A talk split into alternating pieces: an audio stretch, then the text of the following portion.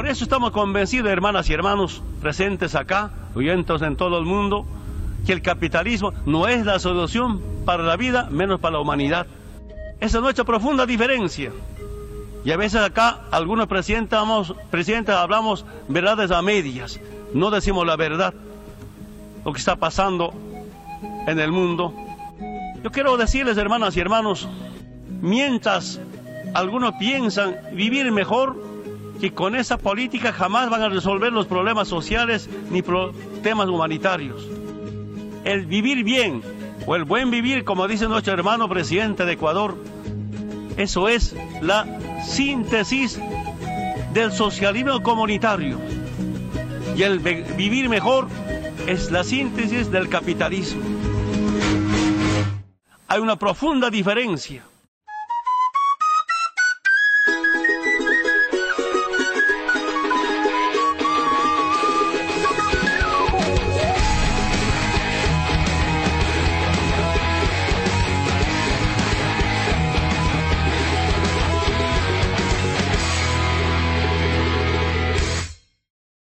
Bienvenidos a La Historia es un Problema. Mi nombre es Guido.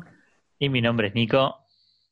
Y en este capítulo vamos a estar trabajando eh, la vía boliviana al socialismo. Vamos a estar conversando de las particularidades de Bolivia en los últimos 200 años. Eh, un rápido repaso del siglo XIX, siglo XX. Vamos a estar trabajando eh, el ascenso de Evo Morales al poder a principios de los 2000 y finalmente eh, su presidencia con el MAS, el Movimiento al Socialismo, donde nos va a permitir discutir esta, justamente esta idea de socialismo, eh, ya que no solamente el, propio gobierno se va a autodenominar socialista, sino que es una categoría que los propios historiadores usamos, que es la de socialismos del siglo XXI, en este caso Bolivia, pero hay otros países que también aparecen catalogados en este, en este área. Así que, bueno, sin mucho más, avanzamos. Eh, Nico, charlemos un poco, contanos eh, cuál es la, situación eh, de Bolivia en estos últimos 200 años. Qué complejo un poco empezar diciendo vamos a hablar de Bolivia en los últimos 200 años, pero en realidad nos parecía que era importante poder acomodar un poco las ideas sobre la situación boliviana, porque nos pasa que cuando a veces hablamos desde Argentina, hay países de los que a veces sabemos menos y tenemos menos referencias históricas que nos permitan anudar un poco y entender cuáles son sus particularidades. De hecho, lo hicimos también en otros capítulos, por ejemplo, en el capítulo de México, sobre el Ejército Zapatista de Liberación Nacional, donde hablamos de la particularidad mexicana. Y en este caso nos parecía muy interesante, porque tuvo éxito esa idea, hablar de la particularidad boliviana. ¿A qué nos referimos con esto? Bolivia es un país con una fuerte composición eh, indígena en su población. Esto quiere decir, la gran mayoría de la población se reconoce miembro de una comunidad indígena. Incluso algunos, eh, o las estadísticas y, los datos dan que más del 60% de la, de la población boliviana es, es o se reconoce indígena. Eh, la constitución que sancionó Bolivia y la refundación de su Estado, de la que vamos a hablar, reconoce incluso 36 naciones al interior de el pequeño en territorio país boliviano. Esto quiere decir que hay una situación eh, social compleja, donde casi traería algunos conceptos de, otros autores que hablan de, esta sociedad abigarrada, esta sociedad que es eh, muy difícil de describir así nomás, porque lo primero que uno utiliza a la hora de definir una sociedad es la nación, la cultura, y de base Bolivia reconoce que tiene muchos, muchas divisiones culturales a su interior. Y eso es lo interesante, que en esa complejidad conforma un solo país y en ese país se revuelven muchos problemas. ¿Cuál es el mayor problema? Durante muchos años las comunidades indígenas no se sintieron representadas por aquellos que gobernaban el país. Ellos eran la mayoría, pero no reconocían que sus intereses, sus preocupaciones estuvieran representadas en el gobierno. Frente a esto, hubieron distintos movimientos a lo largo de la historia boliviana que intentaron recomponer esa cuestión. De hecho, uno de los más conocidos, muy histórico, que es el eh, en el siglo XVIII, eh, aquellas rebeliones que eh, encarnó Tupac Katari y, y Bartolina Sisa, que planteaban hasta incluso una guerra étnica, podríamos decir. Porque para ellos había una doble opresión. Por un lado, la opresión de los españoles, por otro lado, la opresión de los criollos. Es decir, no reconocían al criollo como un par, como quizá eh, para nosotros está más normalizada la idea en Argentina de que el criollo, en cierta forma, era de acá, era de Argentina. Entonces ya eso lo valida. Hemos debatido estas ideas en, otros momentos, pero para hacer un paralelismo.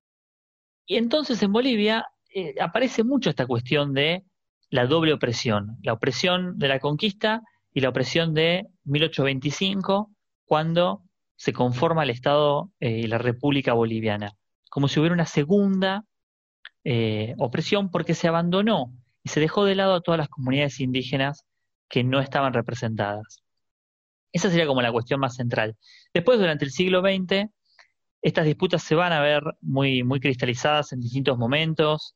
Eh, nosotros recordamos quizá más o menos la guerra del Chaco, eh, que se dio en la década del 30, donde tiene una disputa con el país vecino de Paraguay, eh, donde dicen que en ese momento se empezó a ver algo de cristalización, porque los soldados que venían de, las ciudades con más presencia de, criollos o hijos de, criollos o personas o de blancos empezaron a entrar en relación con los miembros de las comunidades indígenas, empezaron a conocer sus realidades, a ver las condiciones en las que vivían, y eso empezó a gestar nuevos movimientos. Incluso gestaron aquel gran movimiento que fue el, MNR, el Movimiento Nacionalista Revolucionario, que en cierta forma traccionó lo que se dio a conocer como la Revolución Boliviana.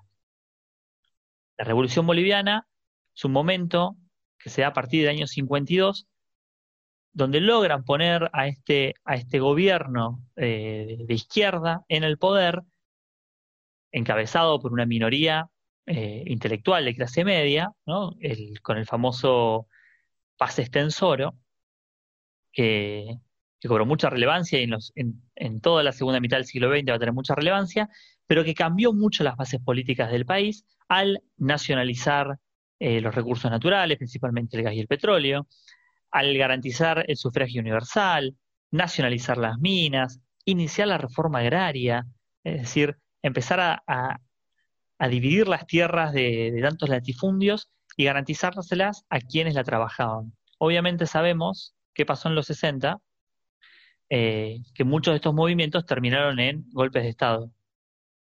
Vos sabés que me, quedo pensando con esto que estás diciendo, digo, eh, lo, que, lo que uno podría llamar este proceso de, como de, revoluciones burguesas y de, desarrollo del Estado moderno, digo, me hace pensar un poco esto que comentas, de que quizás en Bolivia es algo que eh, llega con delay, podríamos decir, ¿no? Digo, toda esta modernización del Estado eh, que, se está, que se empieza a dar, o pareciese que se empieza a dar por lo que comentás vos, eh, hacia mitad del siglo XX, digo, podemos pensar quizás de que, es algo que viene con, con retraso, a diferencia de otros países que se empiezan a modernizar y desarrollar industrialmente o agrariamente décadas anteriores. Hay, quienes dicen que Bolivia no contaba siquiera con una propia burguesía, que la presencia de, burguesía internacional permanentemente en su territorio eh, mostraba como un desinterés absoluto por lo que pasaba en Bolivia. De hecho, no mencioné, por ejemplo, la Guerra del Pacífico, a finales del siglo XIX, cuando pierde el territorio eh, o la salida hacia el mar, recordada y que, tuvo sus, sus, periplos judiciales en el siglo XXI, eh, como que hasta incluso la defensa de la burguesía boliviana fue algo muy light, muy poco, eh, como que no se la pusieron a, cargo. Realmente sí, puede ser que haya algo de esto de, una poca preocupación por la realidad de Bolivia en general y simplemente por explotar los recursos y decir, bueno, que sea lo que sea. ¿no? Me parece que puede haber algo de eso que vos decís. Yo decía que también eh, en Bolivia no fue ajena al Plan Cóndor, Bolivia tuvo un golpe de Estado muy fuerte en el 64. De hecho, em, fue un golpe de Estado bastante largo, casi iba a durar 20 años, con, con, idas y vueltas, con, algunos cortes en el medio, pero realmente también fue el, el, Plan Cóndor algo bastante importante, este plan de tener a todos los gobiernos de América Latina en búsqueda de eh, eliminar la posibilidad de que surja algún elemento comunista en su país. Y de hecho, un evento que se recuerda muchísimo de la historia boliviana, quizá para nosotros desde Argentina, es que en el 67 se da el, asesinato del Che Guevara en tierras bolivianas. Es decir, este, dentro del plan Cóndor se logra uno de los objetivos, que era al detectar que había una guerrilla con tintas revolucionarios, se logra que capturar al, máximo líder revolucionario de América Latina en ese momento y se lo fusila en el instante. Es decir, Bolivia está marcada por todos estos eventos, por la complejidad de su sociedad, por la complejidad de su producción. Es un país muy rico, con muchos recursos naturales, y que esa complejidad es muy difícil de condensarla en un solo movimiento político. Y quizá, por eso este capítulo vamos a hablar de Evo Morales y, hacemos hicimos toda esta introducción sobre Bolivia, porque es quizá Evo Morales aquel que logra condensar, en cierta forma, a no solo a los movimientos indígenas, sino a muchos movimientos políticos. De hecho, podríamos pensar y podríamos ir a ver de dónde sale Evo Morales, cómo llega al poder, cómo llega a la presidencia y cómo fue construyendo quizás su capital, su capital político. Sí, ahí eh, recupero una cosa que, que quería decirla, bueno, no te quise interrumpir, que es que em, podemos pensar incluso que, eh, pensando en, toda esta historia boliviana, que, la, que esta república, este, esta, nueva base fundacional desde principios del siglo XIX, se termina fundando en, el, eh, eh, en un antagonismo no solamente de clase, sino étnico. Es un antagonismo de negar a la mayoría de la población que es indígena en, en Bolivia y eso eh, eventualmente, y de acuerdo a distintos momentos históricos, va a ir estallando paulatinamente, digo, como los distintos momentos que vos ibas comentando, por ejemplo, los levantamientos de, Tupac Atari y demás, digo, que, es algo que va, es latente, y que incluso eh, antes de pensar, por ejemplo, en la idea de pueblos originarios, que es una, que es una idea que es, mucho más moderna, sí quizás podamos pensar que todos estos pueblos, todas estas, eh, todas estas etnias, construyen una identidad de, memoria histórica, ¿no? Esta idea eh, de, trazar un lazo eh, hacia el pasado, hacia la conquista seguramente, en muchos casos, pero no desde una identidad eh, falsamente creada, sino de que es realmente esa misma población que desde su etnia ha sido vista em, como no solamente explotada, sino expropiada de todo lo que le corresponde dentro de ese territorio. Sí, en cierta forma, pensar esta idea de no soy solo boliviano, soy aymara. ¿no? Antes, antes que boliviano, también soy aymara.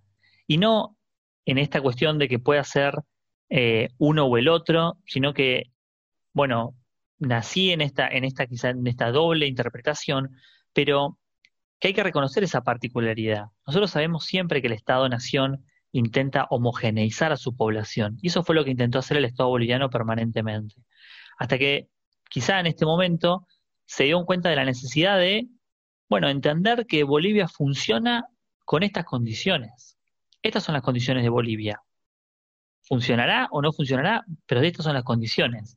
Entonces, a partir de entender eso, se entiende que todo este nuevo proceso que se está dando en Bolivia en estos últimos 20 años, se entienda de refundación, de reinicio de Bolivia. Pero bueno, no quiero seguir ahondando en esto, vayamos a pensar de vuelta a Evo Morales para, para no ahogarnos en seguir estirándolo. Siguiendo un poco la cronología que, vos, venís contando, hacia, hacia principios de los 2000 eh, tenemos antes, digo, justo ahí el, el, punto anterior a, la aparición de Evo, tenemos dos grandes como eh, hechos históricos, dos grandes levantamientos, eh, uno en, el año 2000, que es la Guerra del Agua, que se da en la ciudad de Cochabamba, y hacia el 2003 se da la Guerra del Gas en, en la ciudad de Tarija. Ahora bien, Eh, obviamente, eh, quizás por, el nombre uno ya puede ir infiriendo hacia qué, se, hacia qué se remite, que es básicamente es la guerra de los recursos naturales. Digo, estamos pensando que, eh, Bolivia es, es, un país que antes que desarrollo industrial per se, está todo el tiempo pensando en, los, recursos naturales. En la guerra del agua, hacia, hacia, el, hacia el año 2000, eh, aparece lo que es el problema de la privatización este, de, lo que es básicamente el agua potable a partir de una empresa llamada eh, Brechtel.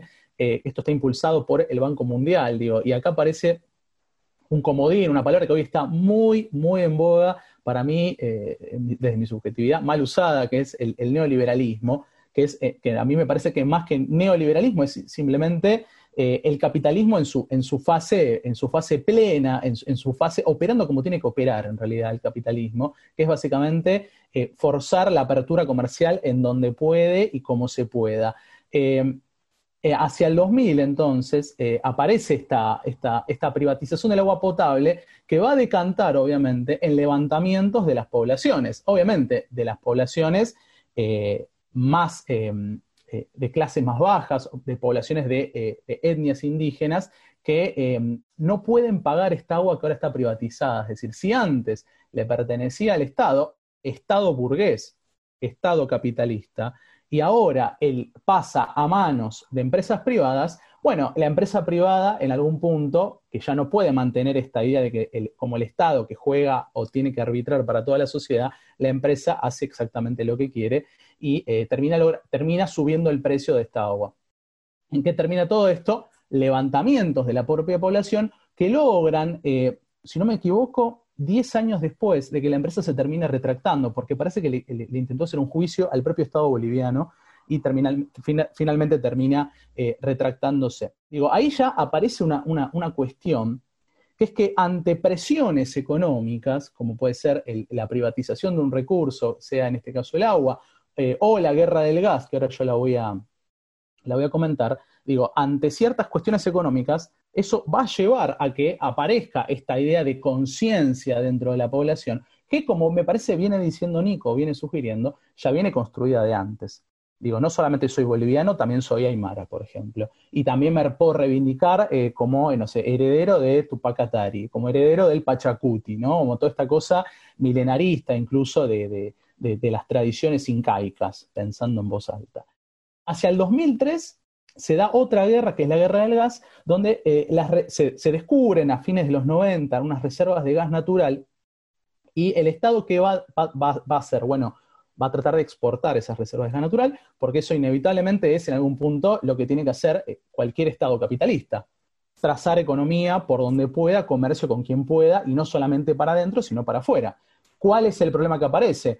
que se priorizó la exportación de gas antes que el desarrollo del mercado interno de ese gas que va a necesitar la población, un conflicto que va a subsistir, hago spoiler, durante las presidencias de Evo Morales.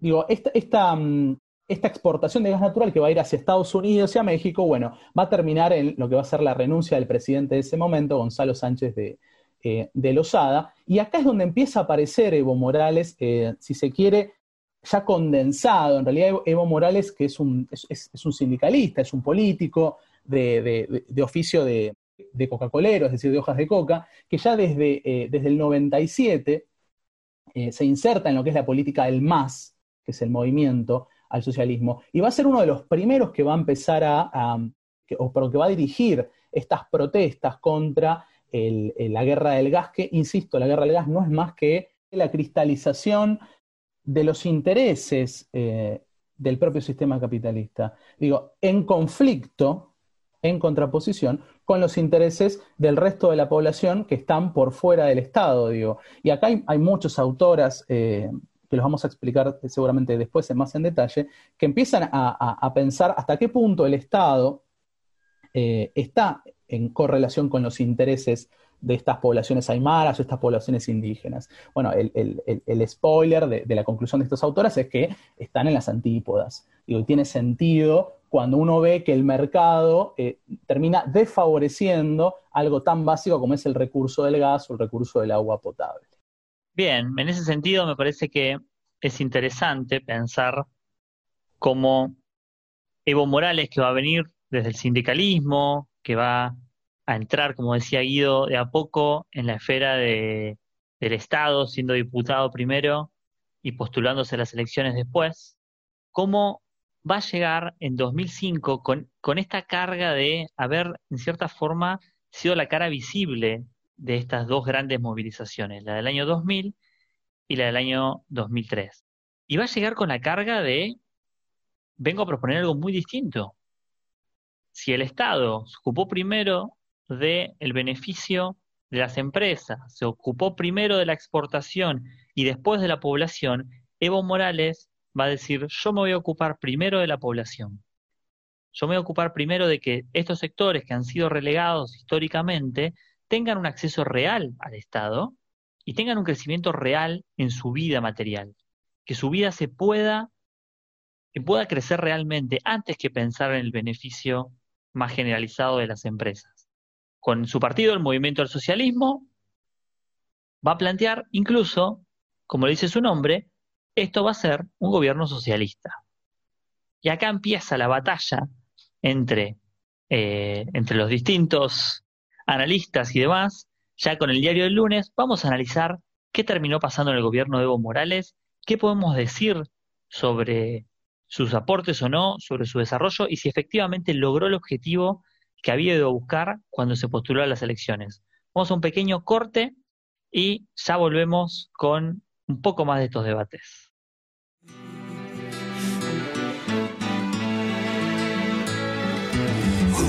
por la tierra buscaremos un lugar, el lugar donde formemos nuestro hogar. Ven que debemos mejorar el mundo en que vamos a habitar.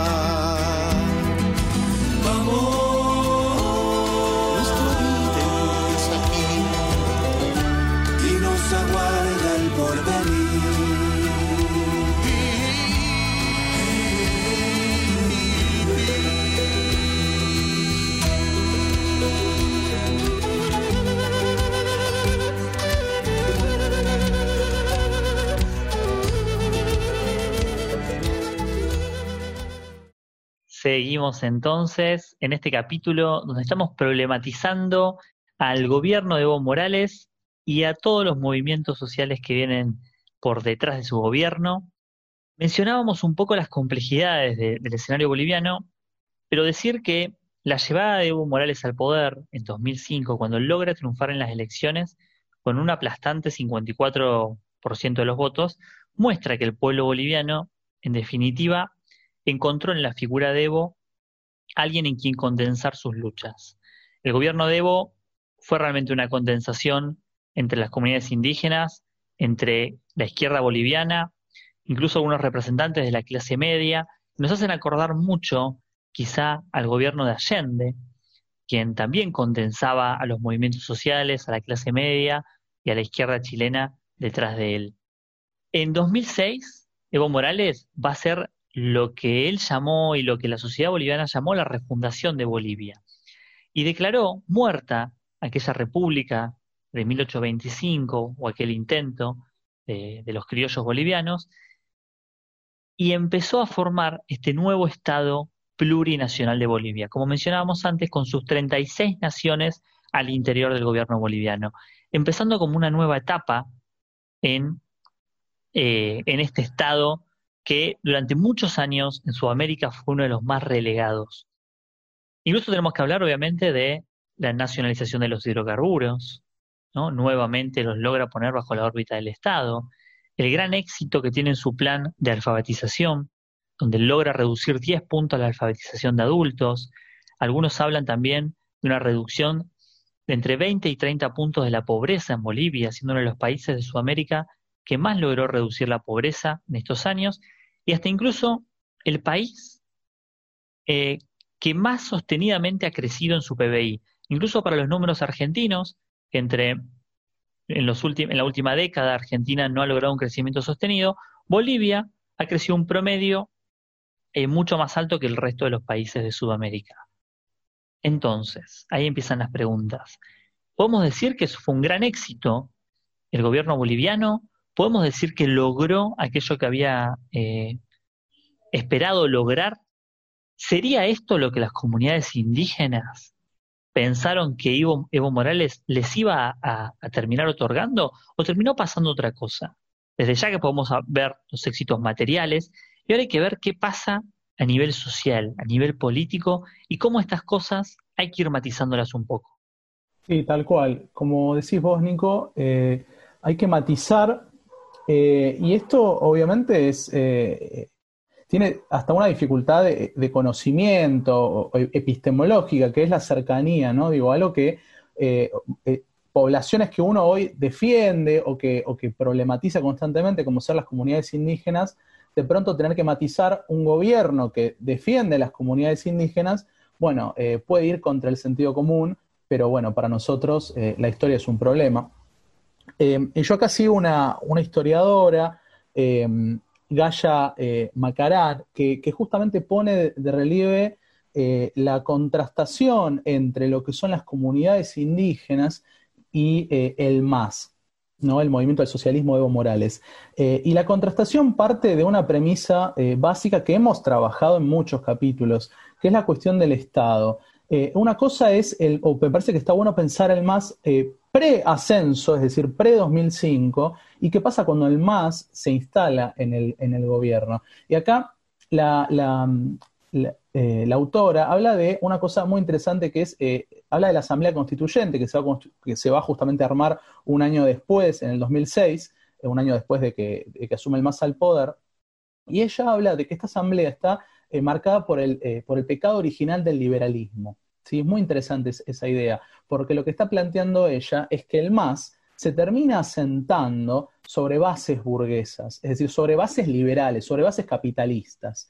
¿En qué sentido? Bueno, en primer lugar, eh, en que Evo, en todos los discursos, sobre todo los, primeros años, habla de una Bolivia para todos, ¿no? Y la Bolivia para todos implica justamente democracia burguesa, es decir, de pronto Evo dijo, cito tal cualmente, reconciliación de los originarios milenarios con los originarios contemporáneos. ¿Sí? ¿Qué está queriendo decir acá básicamente? Hay que pacificar el país, hay que tratar de eliminar todas estas, eh, estas confrontaciones que las comunidades indígenas se iban radicalizando. Hablamos, por ejemplo, de, la guerra del, del, 2000 y del 2003.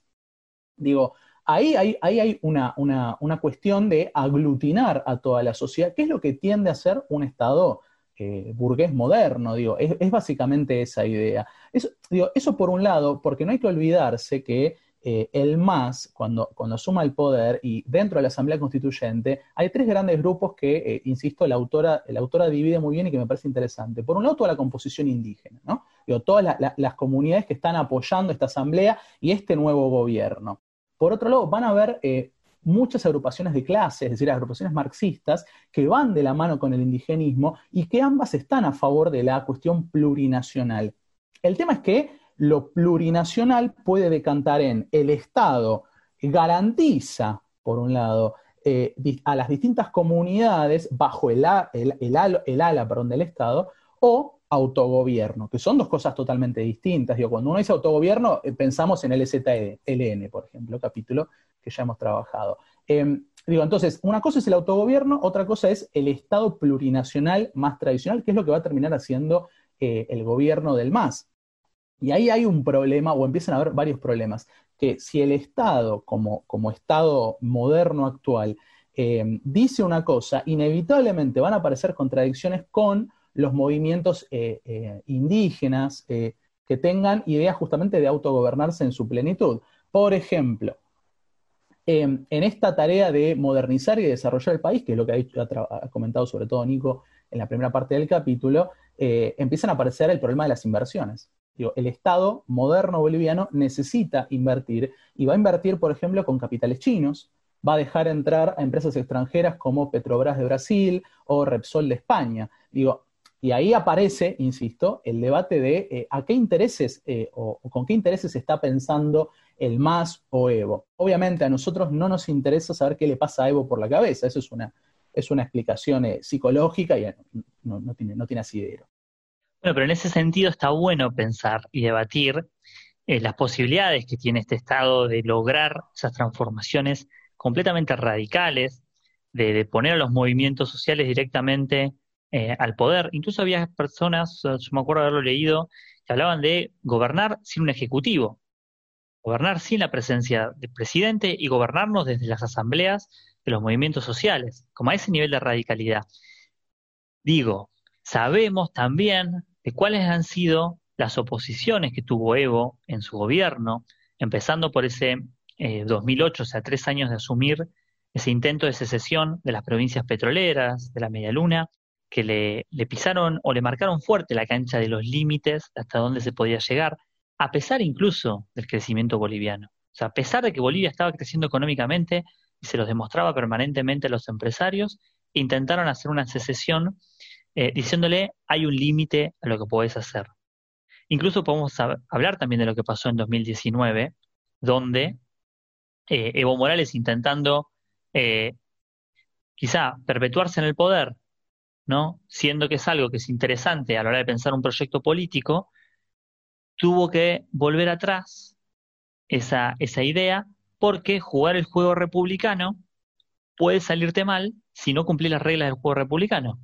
Entonces, ¿cuál podría haber sido una alternativa? Hacer un autogolpe. Es decir, vamos a profundizar este modelo. Volvemos a decir, es evidente que o la realidad boliviana no se lo permitía, o en definitiva también hay una, eh, no una necesidad de continuar con ese proceso o profundizarlo, sino decir, miren, hasta acá hemos construido algo bastante interesante, no lo tiremos por la borda con un posible golpe de Estado o con algo que nos pueda suceder. Bueno, entonces podemos conversar, Nico, eh, un poco lo que el final del capítulo, que vendría a ser el debate si, eh, si, podemos hablar de un socialismo del siglo XXI eh, en, el gobierno de Evo Morales. Y acá vuelvo a recuperar lo que dije al principio, que la categoría de socialismo del siglo XXI es una categoría de historiadores, es una categoría que, aplica a otros países. pienso en su momento lo, que fue el, gobierno de, em, de Néstor Kirchner, el gobierno de eh, Chávez.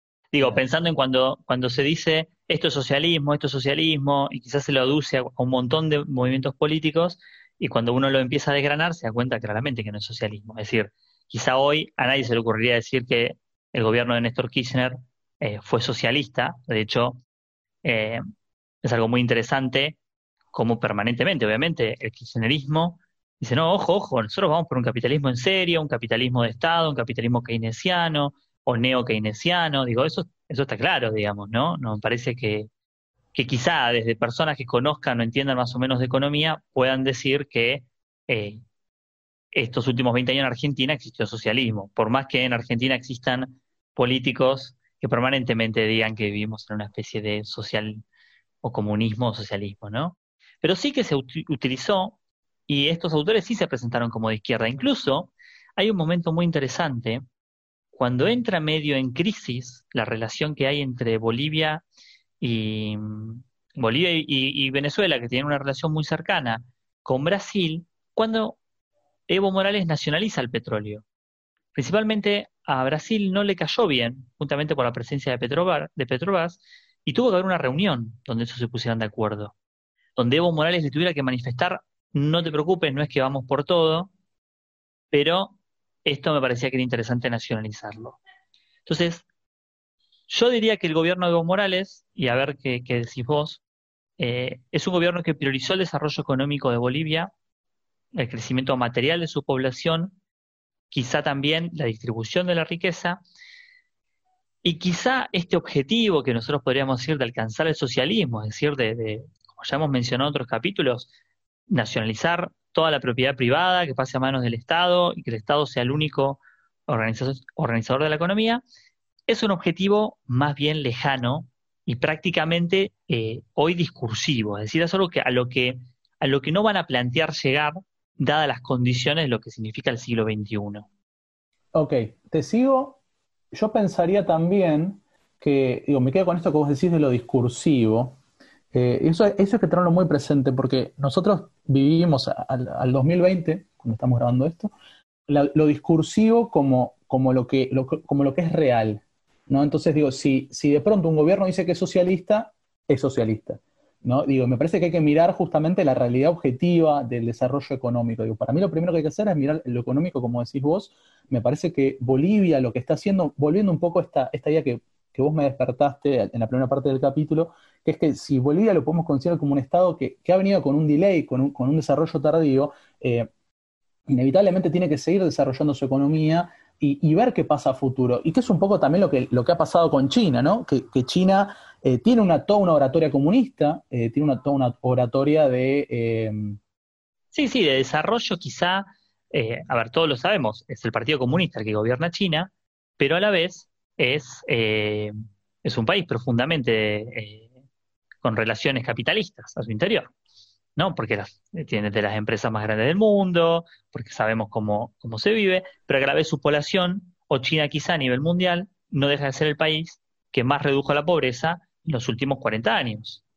Entonces, pone en discusión si el modelo de centralización política, obviamente tiene una forma de gobierno restringida en los términos de la democracia o de, o de las libertades, pero que a nivel económico se está desarrollando, y uno dice, bueno, irá a derivar esto en un socialismo, en un comunismo, estará por verse, pero es interesante para pensar esta idea de los socialismos del siglo XXI y si van a tener esta misma forma que quizá los socialismos reales, ¿no? en esa idea de, eh, la Unión Soviética y todos sus satélites. Y pensar también si es posible eh, completar un socialismo, un, gobierno, ¿no? un gobierno de trabajadores en el Estado, en el poder, como la idea de socialismo más, eh, más tradicional de, definición, eh, aisladamente, ¿no? Esta cosa de Bolivia va por un lado y, qué pasa con el resto de los países. Digo, se puede pensar el socialismo dentro solamente de Bolivia y el resto de los países en el capitalismo más salvaje, o se tendrá que pensar en relación espejada o em, en solidaridad con otros países para desarrollar el mismo sistema económico. Así es. Bueno, vamos a tener que ir cerrando este capítulo. Eh, me parece que estas cosas van despertando debates que son muy interesantes. De hecho, vamos a hacer un, capítulo extra de conclusiones de, estos, de esta serie política que hemos ido haciendo. Pueden ir viendo todas estas cuestiones que vamos charlando en nuestra página de Instagram, que es arroba historia problema. Ahí van a encontrar cuáles van a ser los próximos capítulos, también van a encontrar eh, bibliografía que utilizamos para hacer estos capítulos y también nos pueden preguntar y consultar o aportar debates que para nosotros van a ser fantásticos. Eh, nos despedimos, vamos a seguir, como decía, ahondando en todas estas cuestiones y seguimos escuchando otras cuestiones más. Hasta luego. Hasta luego.